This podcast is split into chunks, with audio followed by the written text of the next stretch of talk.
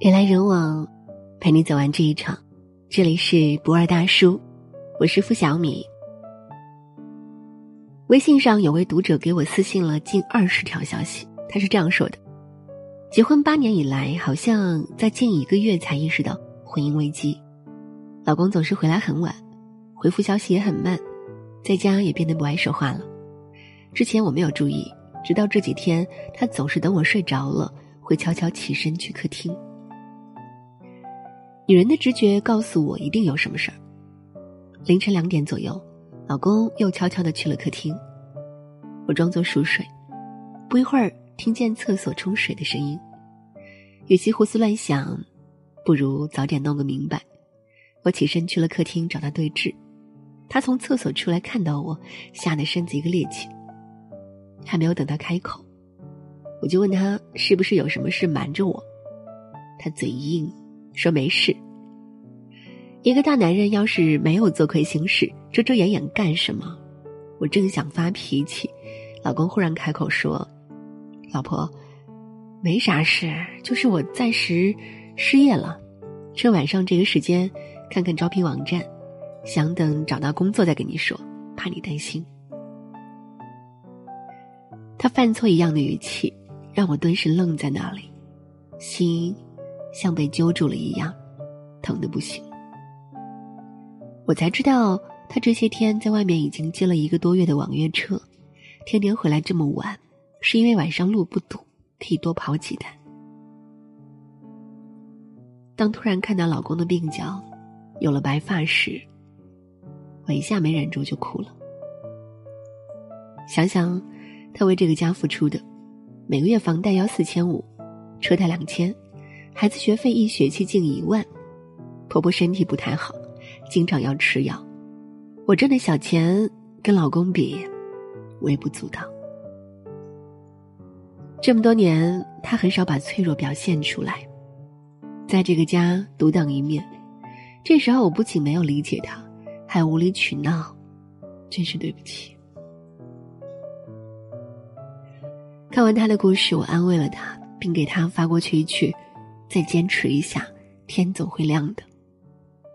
这句话是他的微信签名，我想用这句话给他鼓励，再合适不过。大家都说，三十岁以后酸甜不见了，只剩下苦辣。不过别怕，生活这门课，我们都是初学者。闺蜜小小被退婚那天，整个人是懵的。两个人相恋七年。正到谈婚论嫁的时候，却被男生以三观不合的借口强制分手。自此，电话删除，微信拉黑，对方整个人消失了。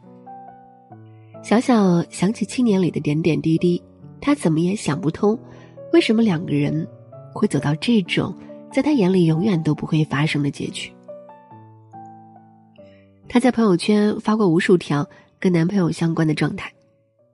每年的纪念日、男朋友的生日以及计划的婚礼日期，谁曾想，七年的感情到头来一场空。他对自己都没有办法交代，感情上他没有决定权，工作上也失去了主动权。他原本可以有公司安排的去国外学习的机会，为此还准备了好久，却因为。他请假了一周处理结婚的事，被其他人代替。他感叹：“他原以为我只要认定了他，他就一定是我的。原以为我工作那么卖力，上司一定会选我。我原以为我没有做过什么坏事，上天一定会眷顾我。可这世上哪有什么两全其美，有的只是事与愿违。”电视剧《武林外传》里。我记忆很深刻的一个情节是，佟湘玉坐在房顶上怀疑人生，白展堂和他的一段对话，说透了人生。你觉得现在日子苦了是吧？苦倒不苦，反倒挺开心的。但是我多累啊！累了，那好，你现在就回家当你的大小姐去，你肯定不累，回去吧。那多苦啊，一点自由都没有。湘玉啊！人生就是这样，苦和累，你总得选一样吧？哪有什么好事都让你一个人占了？看似几句简单的话，已经道出生活的真谛。你所拥有的一定不是最理想的状态，你所渴望的一定是还未得到的东西。三毛曾说：“上天不给我的，无论我十指怎么紧扣，仍然走漏；给我的，无论过去我怎样失手，都会拥有。”所以，不必刻意去计较得失，上天自有安排。当下能做一个快乐的普通人，已经是生活额外的补偿了。我之前在朋友圈发了一段话，收到很多人的点赞。你想要的大多都会偏离，你深深期望的大多都是坏消息先到，你紧紧抓住的大多都会失去的更快。不用纠结公平与否，爱而不得，事与愿违，才是人生的常态。说不定落空的期待自有他的安排，请相信，世间万物都是守恒的，只要结果是好的，前面所经历的波折都是值得的。如果我不开心，可以说出来吗？如果你是小孩子，可以；那如果不是小孩子呢？停一停，总会过去。在成年人的世界里，“挺”这个字自带力量，一次次的把身处深沟里的人拉回地面。朋友大米最近过得很不好，大米姥姥已经九十二岁了，吃饭的时候突然没意识的摔倒，被送进重症监护室，医生随即下了病危通知。大米从小是姥姥带大的，听到这个消息后。煎熬、崩溃、度秒如年、撕心裂肺，就是他当时的感受。可是祸不单行，公司安排体检，本以为身体健康的他，却查出肚子里有一个八厘米的囊肿。看完检查报告，他慌了，他打电话给妈妈说了这个消息。妈妈血压升高，加上照顾姥姥劳累过度，也被送进了医院。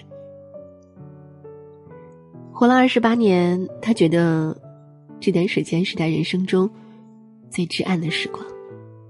就所谓世间的悲欢从不相通，一百个人会有一百种人生，五味杂陈，悲心交集。看到比我们更艰难的人还在死撑，那么多不得已，仿佛不足挂齿。武汉的一个单亲妈妈李少云带着孩子开夜班出租。坚持了九百多个夜晚。这个自诩墙缝中野草的女子，在成为单亲妈妈的第三年，第一次感觉自己快被压垮了，因为突如其来的一个事故，让她暂时失去了开车的机会。那时候，她心里只有一个念头：完了完了。三岁女儿依依陪在她身边，站在江汉桥一边。他感觉天塌下来了，活着没意思。所以有了母女俩之间的一段令人心疼的对话：“依依，我们去跳桥吧。”“不要吗？”“那妈妈跳，妈妈也不要跳。”你看，苦难大到无法承受时，连放弃都显得力不从心。张爱玲曾经说过：“在这个光怪陆离的人间，没有谁。”可以将日子过得行云流水。很多时候，我也会抱怨生活的不公平。为什么同为人，却给了我那么多苦难？但当我看到这一幕时，我忽然觉得，生活对我还是很温柔的。这是四川独腿环卫工邓贤国在清扫雨后马路上的积水，用扫帚停地，往前挪。推几下，再往前挪几步，反反复复才能把一段路打扫干净。每年用坏一只拐，三百米的道路要三十分钟才能扫一遍，但他风雨无阻。有句话说：“即使生活毫无希望，抗争本身就是一种希望。”如果一些努力没有换回想要的结果，别着急，再撑一下下，与生活苦战的日子。谁也别掉队。坏运气都用光了，以后就都是好日子了。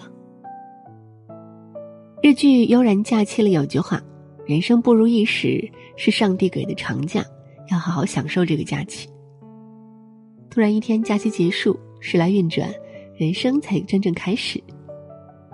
如果说事与愿违是人生的常态，那么不期而遇的惊喜就是上天的恩赐。听我来说，上面故事的后续。那位读者又来留言说，老公找到了一份新工作，工资比之前还涨了不少，平时多加加班，还能多挣一些。为了庆祝这个好消息，老公带着全家人一起去吃大餐，他的头像换成了他们一家三口，笑得都很开心。我忽然发现，生活之外的柔软与小幸运，是一家人整整齐齐。回望城市的另一边，武汉单亲司机妈妈的事迹被拍成了电影《生活万岁》，他不认输的镜头感动了很多人。有了更多的收入来源，生活慢慢好起来。而在北京四年的小小决定释怀过去，去了喜欢的城市成都，开始了新的生活。大米的至暗时光也悄悄溜走，姥姥过了危险期，已经能自己吃饭了。大米去看姥姥的时候，姥姥高兴的一下子吃了四根香蕉。大米约了时间做手术，医生说检查的很及时，微创手术就可以治愈。那个叫邓贤国的单腿环卫工人，早就获得了中央文明办颁发的中国好人证书。